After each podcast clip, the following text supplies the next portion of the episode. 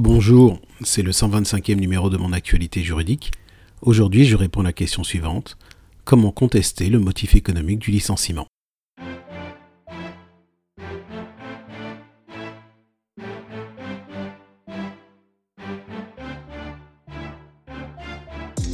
Au terme de l'article L 1233-3 du Code du travail, constitue un licenciement pour motif économique le licenciement effectué par un employeur un ou plusieurs motifs non inhérents à la personne du salarié résultant d'une suppression ou transformation d'emploi ou d'une modification refusée par le salarié d'un élément essentiel du contrat de travail, consécutive notamment à, premièrement, des difficultés économiques caractérisées soit par l'évolution significative d'au moins un indicateur économique tel qu'une baisse des commandes ou du chiffre d'affaires, des pertes d'exploitation ou une dégradation de la trésorerie ou de l'excédent brut d'exploitation, soit par tout autre élément de nature à justifier de ces difficultés. Deuxièmement, à des mutations technologiques.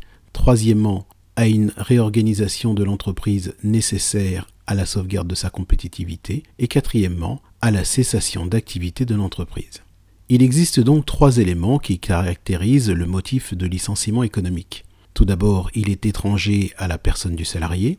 Ensuite, il y a un élément originel qui est la raison pour laquelle l'employeur entreprend le licenciement, c'est-à-dire les difficultés économiques, les mutations technologiques ou encore la réorganisation de l'entreprise. Et enfin, il y a un élément matériel qui est l'action entreprise par l'employeur, c'est-à-dire la suppression, la transformation d'emploi ou encore la modification refusée du contrat de travail. Le motif de licenciement doit être réel et sérieux. Le motif doit être réel en ce sens qu'il doit reposer sur des éléments objectifs, généralement des données chiffrées, qui peuvent être prouvées, que ce soit à l'aide de pièces comptables ou d'études prospectives, et qu'il s'agit bien du motif avancé pour justifier le licenciement.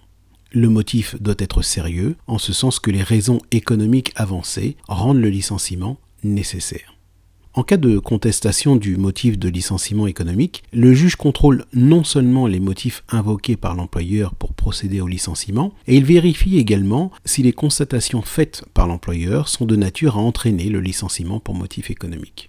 À titre d'exemple, c'est ainsi que, selon la jurisprudence, il n'existe pas de motif économique lorsque le licenciement a pour finalité de réaliser des économies sans qu'il soit fait état de difficultés financières. De même, au regard de la baisse de l'activité d'une entreprise, le juge a pu constater que la seule baisse du résultat au cours de l'année précédant le licenciement n'était pas de nature à caractériser les difficultés économiques invoquées par l'employeur. Enfin, autre exemple, au regard des difficultés de trésorerie, le juge a pu constater que le mauvais résultat de l'exercice d'une année était dû à des difficultés de trésorerie et des découvertes bancaires importants, et donc le juge a pu décider que le licenciement reposait sur un motif économique. Au regard de la contestation du motif économique du licenciement, c'est donc à une véritable appréciation au cas par cas à laquelle se livre le juge.